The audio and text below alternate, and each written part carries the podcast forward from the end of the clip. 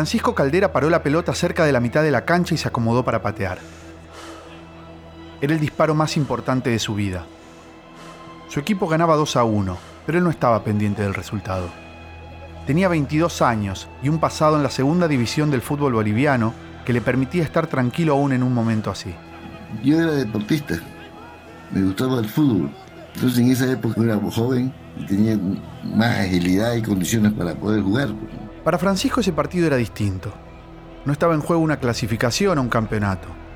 De ese disparo dependía su libertad y la de otros 70 presos políticos bolivianos. No era la primera vez que presos y guardias se enfrentaban en un partido de fútbol, pero si todo salía bien, esa sería la última. Tenía condiciones bien buenas para darle la dirección exacta, ¿no? Y le pateé, pateé la pelota, pues.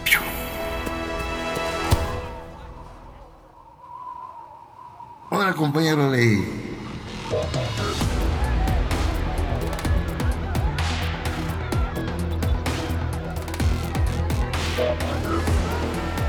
Los presos celebraron en silencio al ver que la pelota se elevaba por encima del arco rival, cruzaba un muro y avanzaba directo hacia el verdadero objetivo, la parte trasera de la oficina del gobernador, la máxima autoridad del penal.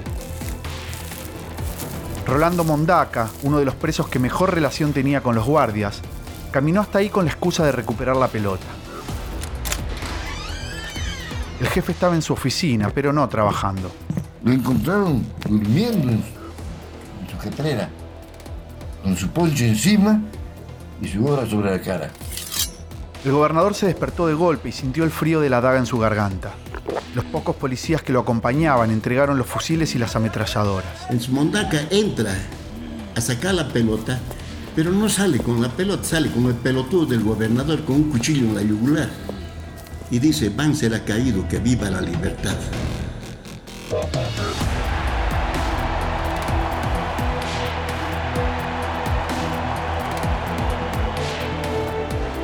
Los demás guardias, los que debían estar a cargo de la seguridad del penal, no tuvieron tiempo de reaccionar. En lugar de estar custodiando a los presos, estaban jugando al fútbol contra ellos. Aquella mañana habían aceptado el desafío por un premio en dinero. Nunca imaginaron que detrás de esa apuesta había un gigantesco plan de fuga. La plaza estaba prácticamente dominada. Con apenas una pelota y un cuchillo, los presos lograron copar el penal de Cuati, una cárcel construida en una isla a más de 4.000 metros de altura, a la que algunos llamaban la Alcatraz del Altiplano.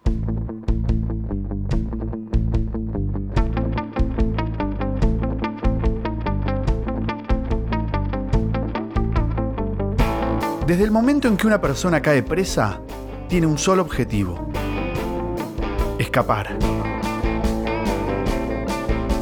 Pero solo algunas lo logran.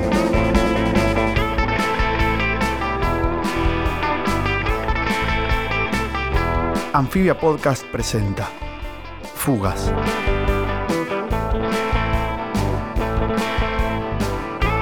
En este episodio, la Alcatraz del Altiplano.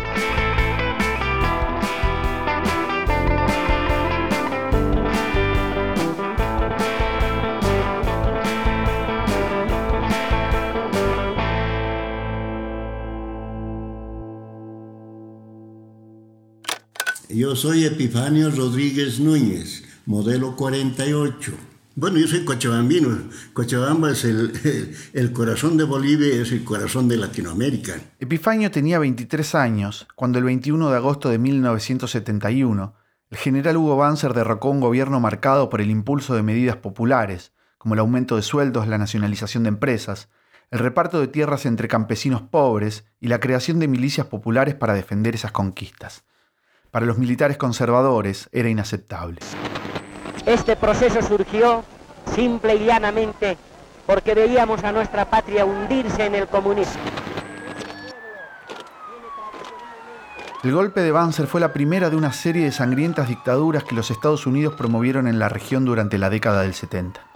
El gobernador, el presidente, el prefecto, el alcalde, el intendente, todo el mundo era militar había toque de queda, había estado de sitio, eh, lapidaria la situación. Entonces, La gente, lógicamente, la juventud nos levantábamos y no solamente decíamos abajo la bota militar ya estábamos automáticamente presos, heridos, muertos.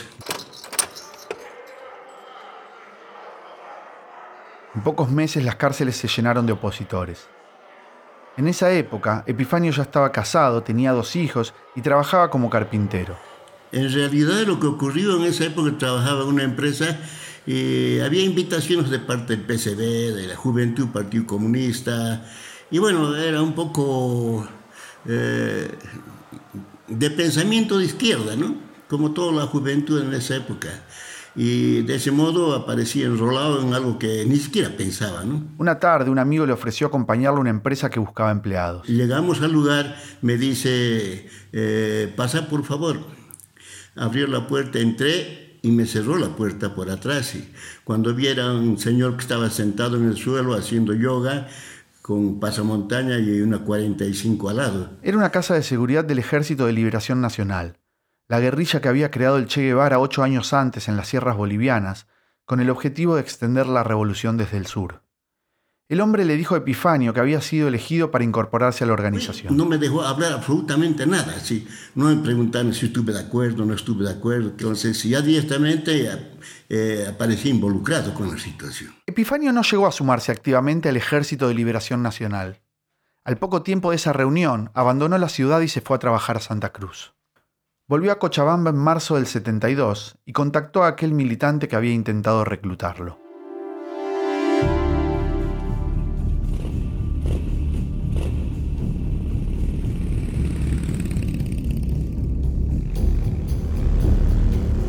Cuando íbamos en el trayecto, la moto no daba para subir un cerrito y empujamos la moto. Y en ese momento se dio la vuelta una vagoneta blanca tipo ambulancia. Y del interior del vehículo dijeron, alto hijos de puta. Y era con una eh, ráfaga de ametralladora, donde yo percibo que a él lo han partido en dos. Yo caigo herido de bala en la cabeza, por encima la moto caí. Epifanio no estaba en las listas negras de los militares. A quien buscaban era el líder del Ejército de Liberación Nacional. A, él lo conocían, a él dice que lo conocían, por eso que le estaban buscando. Eh, lo mío era fortuito, pues, lo mío era fortuito. Después aparecen los paramilitares que bajan del vehículo y con la culata de la metralleta me sacan, me destrozan la quijada y me hacen caer al suelo, me patean los brazos, los pies y me amarran las manos, los pies juntos atrás y me vendan los ojos. Después lo cargaron en la camioneta, le tiraron encima el cuerpo del militante asesinado y lo encerraron en una habitación, donde lo torturaron durante días. Me preguntaban nombres, me preguntaban de, de lugares de casas de seguridad del Ejército de Liberación Nacional. Yo decía que no sabía, no sabía.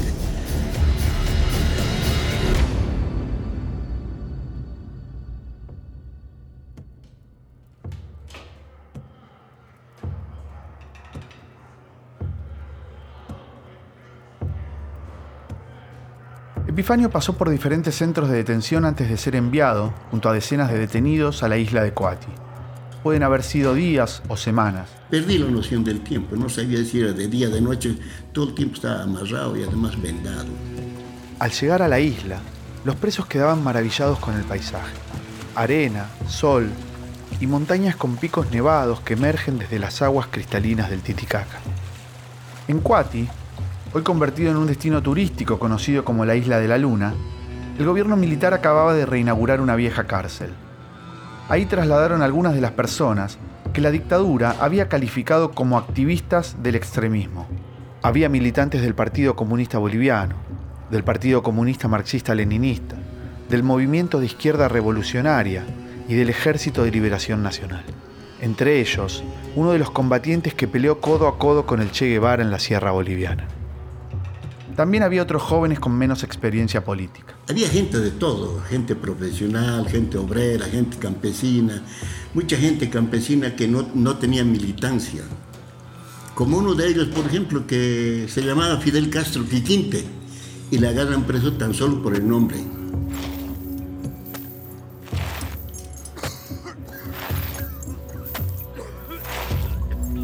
Al llegar a la isla, Epifanio no podía caminar. Todavía sentía en sus huesos las huellas de la tortura. Aún así, se sorprendió al ver el estado de sus compañeros. Eh, es lapidario ver a la gente que estaba ahí, con la, cabeza rapada, algunos con sarnas, lleno de piojos. Eran tres eh, celdas grandes de adobe, piso de tierra, no tenía ni una sola ventana, solamente la puerta.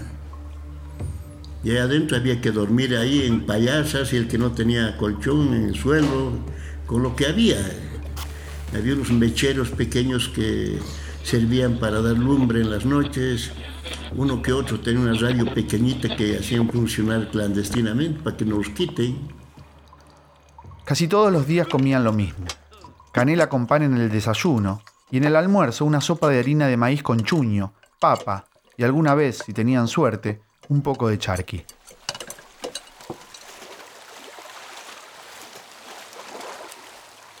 Cuati era el lugar perfecto para alojar presos políticos, completamente aislados, sin posibilidad de contacto con sus organizaciones o sus familias. Ahí ya en el acuario no teníamos visitas, solamente eran los militares que nos controlaban y agentes políticos. El que habla es Francisco Caldera González, militante de la Juventud del Partido Comunista Boliviano y dirigente estudiantil de la Escuela Normal de Riberalta, en el departamento del Beni, donde estudiaba para ser profesor. Tras el golpe de Banzer, una docente con la que un tiempo antes había tenido una discusión lo denunció ante los militares. Pero yo tenía una comadre y trabajaba con el comandante de la Fuerza Aérea en Riberalta. Ese contacto no le evitó caer preso, pero le permitió evitar la tortura, algo que en ese contexto de represión y violencia podía llegar a considerarse como un pequeño privilegio. En Cuati, Francisco se encontró con pésimas condiciones de vida, pero con algunas pequeñas libertades que no había tenido en los otros centros de detención por los que había pasado. Nos secaban a tomar el sol a las 9 de la mañana hasta las 5 de la tarde. Era para jugar fulito, hacer deporte, hacer ejercicio. Todas esas actividades hacíamos para hacer la vida más llevadera.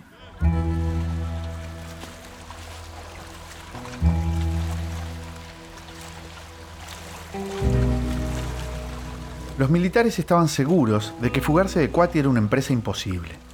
Un operativo externo estaba descartado. Los detenidos estaban completamente aislados, lejos de grandes ciudades, sin contactos con sus organizaciones y cerca de dos bases militares, una en Copacabana y otra en Tiquina, a 14 y 31 kilómetros de distancia. Pero tampoco parecía viable un plan interno. Los detenidos estaban custodiados por más de 25 policías y otros agentes ubicados en tres puestos de observación. Además, las frías aguas del Titicaca funcionaban como una barrera mucho más poderosa e infranqueable que cualquier muro de piedra.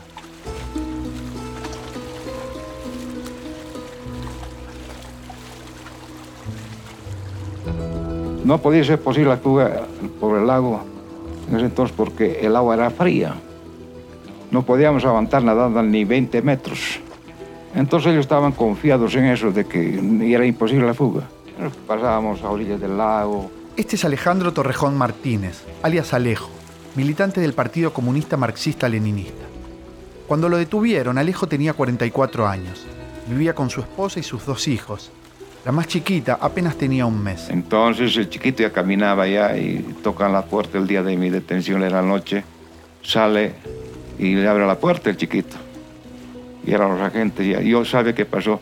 En Cuati, a los militares no les preocupaba que durante las tardes los presos se movieran con cierta libertad por la isla. La mayor parte del tiempo la pasaban trabajando, cargando ladrillos de adobe para construir nuevas celdas o preparando la comida para los compañeros. A veces aprovechaban para visitar las ruinas incas del Templo de la Luna o esperaban que llegaran los contrabandistas de las islas cercanas, que traían pan, coca, jabón o cigarrillos. Cada tanto, se acercaban y conversaban con los pocos pobladores que había en la otra punta de la isla. Además, el jefe del penal, el teniente coronel de la policía Guillermo Burguá Oblita, había logrado infiltrar una decena de militares entre los detenidos, le llamaban buzos. Agentes encubiertos de presos políticos que dormían junto con nosotros en las diferentes celdas. Eran los, los soplones. Eran los que le pasaban información a los jefes sobre las organizaciones armadas o posibles planes de escape.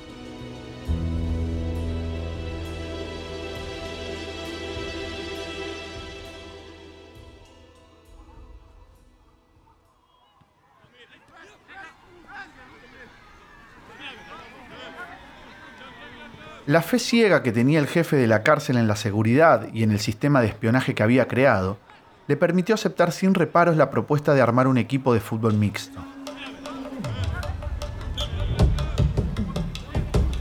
Guardias y presos competían contra otros equipos de la región en torneos en los que el premio era dinero en efectivo. Era el campeonato, jugábamos por, por, por plata. Hacíamos una polla. Decían, polla y eso jugábamos, el que ganaba el partido se llevaba la polla. Así era. Y a nosotros nos convenía ganar la polla porque con eso teníamos recursitos para ¿no? ayudarnos en algo. Los policías eligieron a los detenidos con mejores condiciones. Éramos cuatro o cinco siempre presos políticos que eh, los respaldábamos a, a ellos, ¿no? Y hacíamos un buen equipo como una selección interna así, de cuate. A Francisco lo eligieron como centrodelantero. Era alto, buen cabeceador, de buen estado físico y habilidad para el gol. Era el único de ese equipo con pasado de futbolista. Había llegado a jugar en el Barcelona de Riberalta, un equipo de la B del fútbol boliviano. Su sueño era hacer carrera y llegar a la primera división del club de sus amores, el Bolívar, el equipo más importante del país. Sí, e-, era una de mis grandes aspiraciones, ¿no? Y no pude seguir como deportista por, bueno, por situaciones de la vida que se presentaron. Algunos sábados, domingos o feriados, el equipo de policías y presos viajaba en lancha hasta Zampaya, Santa Anita, Copacabana, Tiquina y otros pueblos cercanos. A los presos les gustaba salir de la isla. Les permitía visitar otros lugares y tener un rato de dispersión. También podían ganar un dinero extra para comprar pan, algo de carne o cigarros. Las salidas también alimentaban el sueño de una posible fuga. Solamente ya tomaron, iban tomando confianza, me decían, Cambito, no te vas a escapar porque no vas a hacer daño a nosotros. Y yo le decía, no, no tengan pena. ¿no? Con que me hagan jugar, yo me, yo me siento complacido.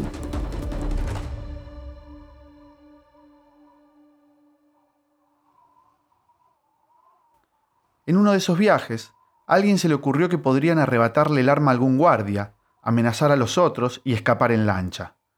Pero las dos veces que lo planificaron, alguien le sopló a los policías y estos cambiaron los equipos antes de viajar. Los presos tenían la certeza de que mientras los militares estuvieran en el poder, ellos estarían condenados a vivir en prisión. Entonces dijimos claramente, no hay absolutamente ningún indicio, ninguna esperanza para lograr la libertad. No nos van a soltar. ¿Qué podemos hacer? Adelante con la fuga.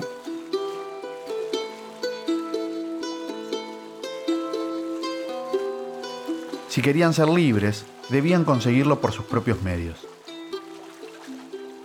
Los militantes políticos, que afuera estaban enfrentados por los diferentes enfoques de la realidad nacional, se unieron en la cárcel y formaron el Frente Revolucionario Antiimperialista. El Estado Mayor, integrado por los máximos referentes de cada organización, tenía la misión de recibir y analizar ideas y sugerencias para un posible plan de fuga. El objetivo central estaba claro. El plan debía ser masivo para darle un golpe a la dictadura. Sí o sí tenían que salir navegando, no había otra alternativa. En la isla había algunas embarcaciones, la lancha motor del gobernador y otros botes a velas de los campesinos que vivían en la isla. Si querían escapar, debían encontrar la manera de robarlas. El último empujón para la fuga llegó de la mano de la propia policía. Había un teniente de apellido Trujillo que tenía afinidad ideológica con las organizaciones de izquierda. Él les entregó la lista completa de los agentes infiltrados entre los presos y les dio detalles de cómo estaba organizada la Guardia del Penal. El teniente Trujillo ha sido la persona clave, diremos, porque él sabía cuántos buzos había, en qué celdas dormía, cómo se llamaba, cuántas armas había, cuántas balas había, cuántas armas no servían, eran inutilizadas o servían. Es decir, todo el detalle logístico lo dio el teniente Trujillo. Con esa información le pusieron fecha a la fuga. El primero de noviembre del año 1972, un compañero de otra celda, amigo mío, me dice Francisco, alistate, prepárate, no comentes más a nadie.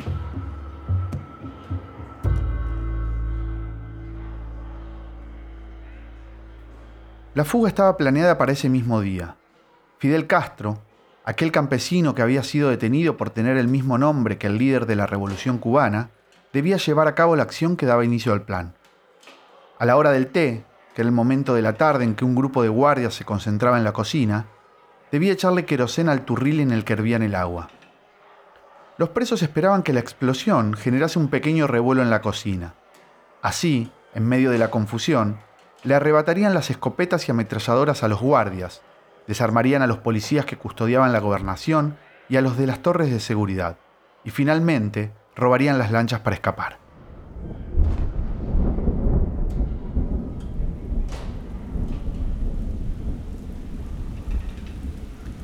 Pero ese día una lluvia inesperada hizo que los guardias no se concentraran en la cocina.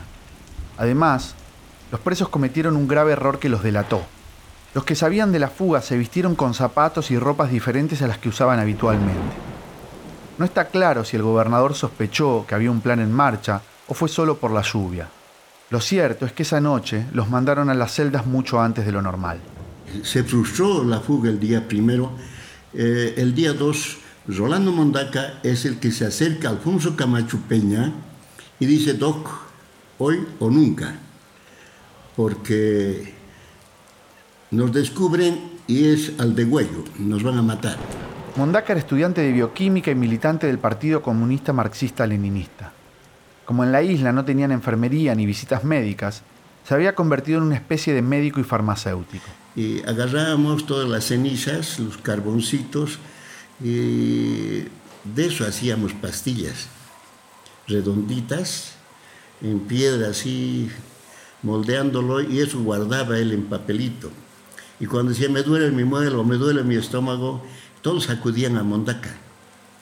Y él decía, esta pastilla no es tan fuerte, pero te va a calmar.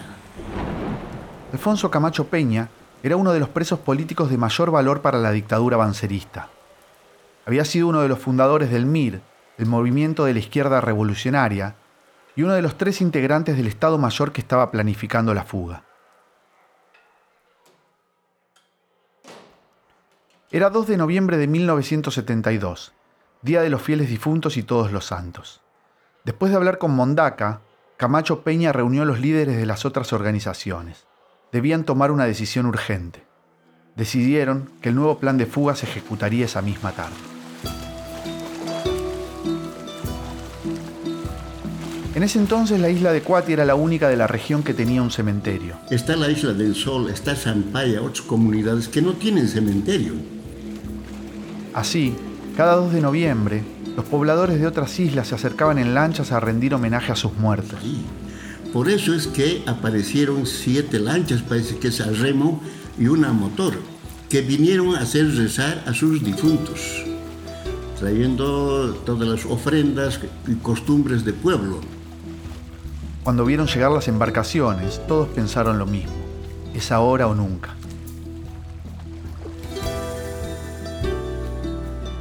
No tuvieron mucho tiempo para diseñar un nuevo plan. Alfonso Camacho habló con el jefe del penal y le propuso una idea. Hacer un partido de fútbol entre guardias y presos. Para hacer un poco más atractivo el desafío, los detenidos propusieron que el ganador se llevara un jugoso botín. No era mucho, pero era todo lo que tenían. El gobernador y los guardias aceptaron.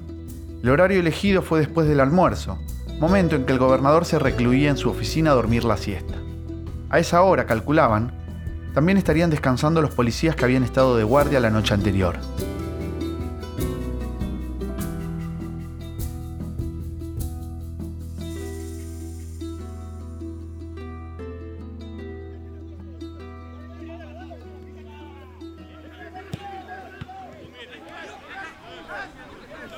Se armaron los equipos, 11 presos de un lado y 11 guardias del otro.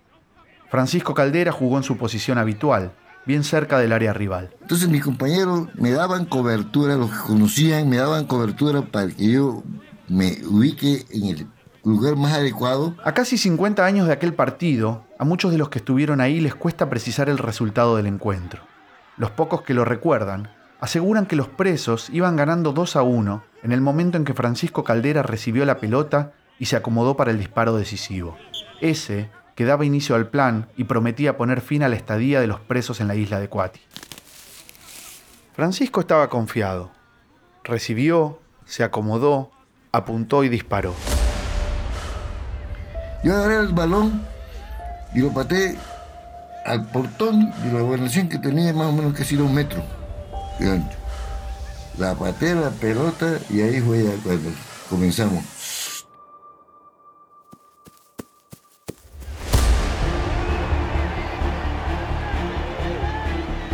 La pelota pasó lejos del arco, tal como estaba planeado. Atravesó un muro y cayó justo en el lugar indicado. A partir de ese momento cada uno sabía lo que tenía que hacer. Rolando Mondaca y otros tres presos avanzaron hacia la oficina del gobernador con la excusa de recuperar el balón. No teníamos casi nada para atacar, solamente teníamos unas navajas o cuchillos con las cuales hacíamos ah, algunas cositas, como por ejemplo anillos peines, ¿no? Pero los teníamos guardados en el debajo del poncho. Tal como esperaban, encontraron al gobernador durmiendo la siesta. Y le pusieron la daga en el cuello. Y los otros agentes que estaban durmiendo en el suelo comenzaron a, querer, eh, así comenzaron a levantarse con el, con el objeto de apoderarse de las armas que estaban apoyadas en la pared. Todos los otros inmovilizaron y se apoderaron de las armas. Esa tarde Epifanio estaba viendo el partido desde afuera de la cancha. Aún no había logrado recuperarse de las heridas de la balacera y la tortura. Mirando el partido, si apenas ya podía caminar, ya, ya caminaba, pero doblado todavía, ¿no? Y recuerda con exactitud el momento en que vio salir a los presos de la gobernación.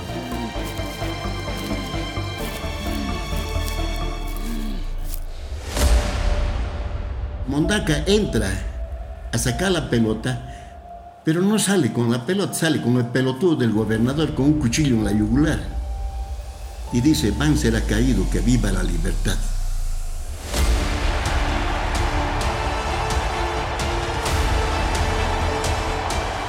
Entonces todos los que estaban jugando fútbol era agarrar a cada agente que estaba pues sin arma. Los 11 guardias que estaban en la cancha se quedaron paralizados al ver a los presos con las armas de sus compañeros. Otros ocho que habían estado de turno la noche anterior se despertaron con los gritos pero no tuvieron tiempo de reaccionar. Desde los tres puestos de vigilancia en altura, los oficiales armados vieron la escena y se rindieron sin disparar. Los presos encerraron a los guardias en las celdas. Después, con la lista que les había entregado el teniente Trujillo, identificaron a los nueve buzos infiltrados y los encerraron con ellos. Mientras algunos reducían a los guardias, otros amenazaban a los pobladores de las islas cercanas que habían ido a homenajear a sus muertos en el cementerio de Cuat. Tenían que evitar que se escaparan con las lanchas. Eran alrededor de las 4 de la tarde del 2 de noviembre de 1972. La primera parte del plan ya estaba cumplida.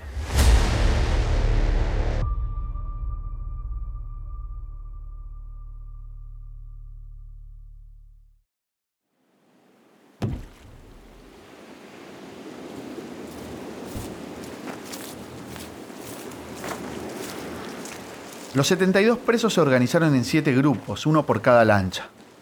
En la lancha motor se acomodaron los integrantes del Comando Mayor y se llevaron al gobernador como rehén.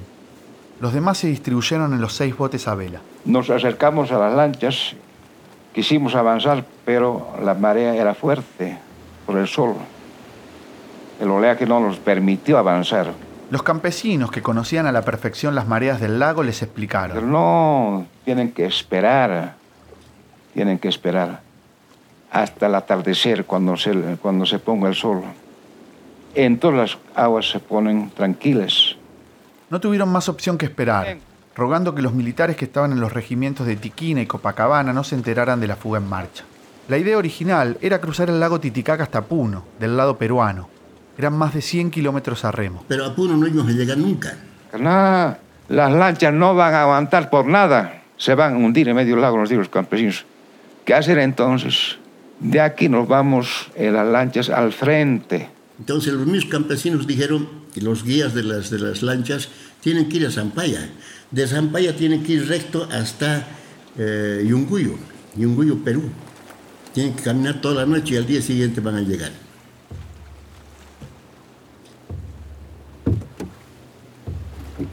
Cuando cayó el sol, los 72 presos se subieron a las lanchas y partieron. Epifanio, Francisco y Alejandro entraron en el último bote. Entonces, cuando nos encontrábamos ya en medio del lago y éramos los últimos a salir, aparecen unas, gran, eh, unas luces al fondo. Eran las fogatas que habían encendido seguramente los agentes que se quedaron en la isla. En la isla, los guardias habían logrado escapar y prendieron fuego los techos de paja para advertir a los cuarteles de Tiquina y Copacabana. Era la clave.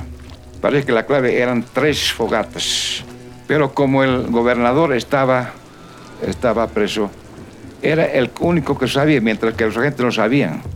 Habían, encendieron cuatro o cinco fogatas, entonces no se dieron cuenta los de Tiquina. Porque si la clave llegaba en el momento en que nosotros estábamos escapando de, de la isla de Cuati, nos agarraban medio camino.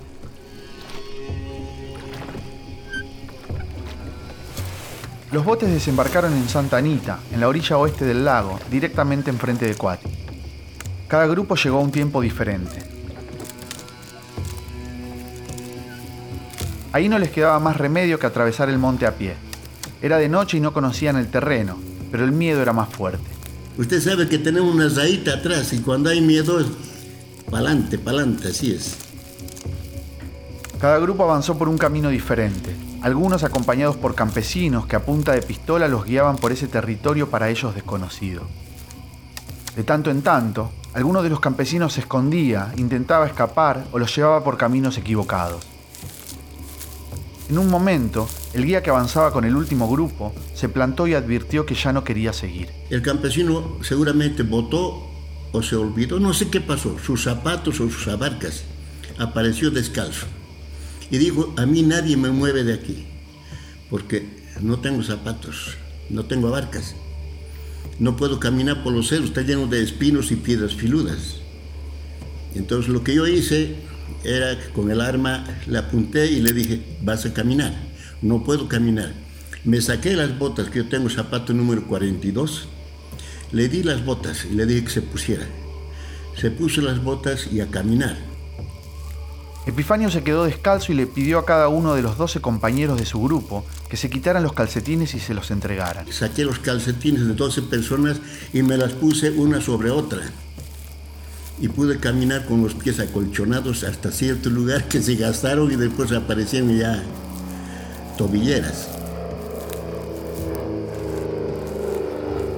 Para ese entonces, los militares ya estaban advertidos de la fuga. Dos aviones de la Fuerza Aérea recorrían la zona. Cuando escuchamos la aviación, por lo menos mi grupo era correr entre las piedras y quedarse quieto ahí, entonces eh, pasamos mimetizados como si fuéramos rocas pues, ahí.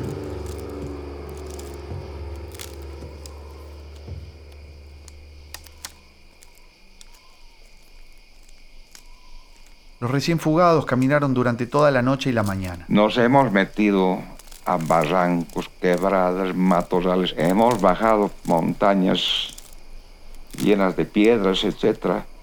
Y al último no había camino, hemos ido rodando la montaña. Y hemos llegado a una población, no me acuerdo, pero ya habíamos llegado ya a la frontera con el Perú. En Yunguyo, la primera ciudad del lado peruano, los recién fugados se sentaron a esperar. De a poco iban llegando los demás grupos. Por eso que algunos aparecen en Copacabana y les agarran presos ahí. Otros aparecen en taxi llegando a, Yunguyo. Es decir, ha sido eh, una cosa, una desesperación, suerte. Demoraron tres días en reunir al grupo completo. De los 72 que salieron de la isla de Cuati, cuatro fueron recapturados y uno se entregó en Copacabana. En realidad no era un preso, sino un guardia infiltrado. Los 67 restantes lograron cruzar la frontera. Estaban sucios y harapientos, cansados, doloridos, muertos de hambre y de sed, pero eran libres. En territorio peruano, tenían la certeza de que no volverían a prisión. Una vez que estuvo reunido el grupo completo, los cargaron en buses y camiones y los trasladaron a Lima. En el aeropuerto, los esperó un vuelo de cubana de aviación que los llevó directo hasta La Habana.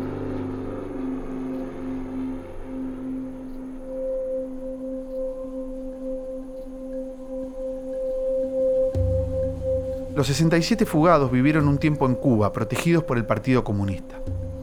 Francisco Caldera González pasó siete años en La Habana, donde estudió pedagogía y psicología. Después vivió otros cuatro años en la Unión Soviética y recorrió varios países de América Latina. Cuando volvió a Bolivia, el dictador Banzer ya no estaba en el poder. Alejandro Torrejón Martínez estuvo dos años en Cuba. Viajó a la Unión Soviética, China y Albania. Después volvió a Bolivia, donde vivió un tiempo en la clandestinidad. Hoy tiene 93 años y todavía participa en actos políticos. Alfonso Camacho Peña vivió un tiempo en Cuba y en Europa. En 1977 entró clandestinamente a Bolivia para participar de la dirección del movimiento de izquierda revolucionaria. Fue electo senador por Cochabamba, pero no llegó a ejercer, porque al poco tiempo hubo otro golpe militar. Con el regreso de la democracia, fue dos veces ministro de Educación y Cultura. Epifanio Rodríguez Núñez vivió alrededor de cinco años en Cuba. Después pasó por la Unión Soviética, Alemania, Bélgica y Perú. Cuando volvió a Bolivia vivió un tiempo clandestino hasta la caída de la dictadura de Banzer.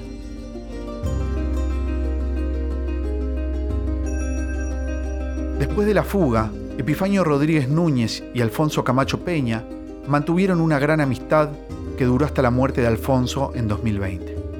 Si esto se hace público o se sabe, que sea un homenaje a mis compañeros, que sea un homenaje a Alfonso Camacho, que ha fallecido recientemente, eh,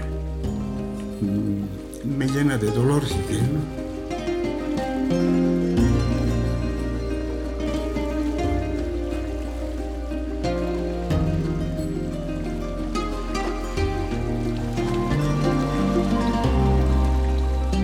Es una producción original de Anfibia Podcast.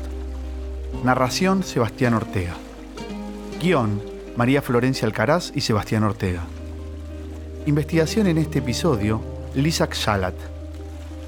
Producción general, Sebastián Grandi. Diseño de sonido, Mateo Corrá. Arte visual, Federico Mercante. Producción artística, Sol Dinerstein. Comunicación, Vera Ferrari. Supervisión, Camilo Genú. Canción de apertura, Nicolás Payela. Dirección, Tomás Pérez Bisón.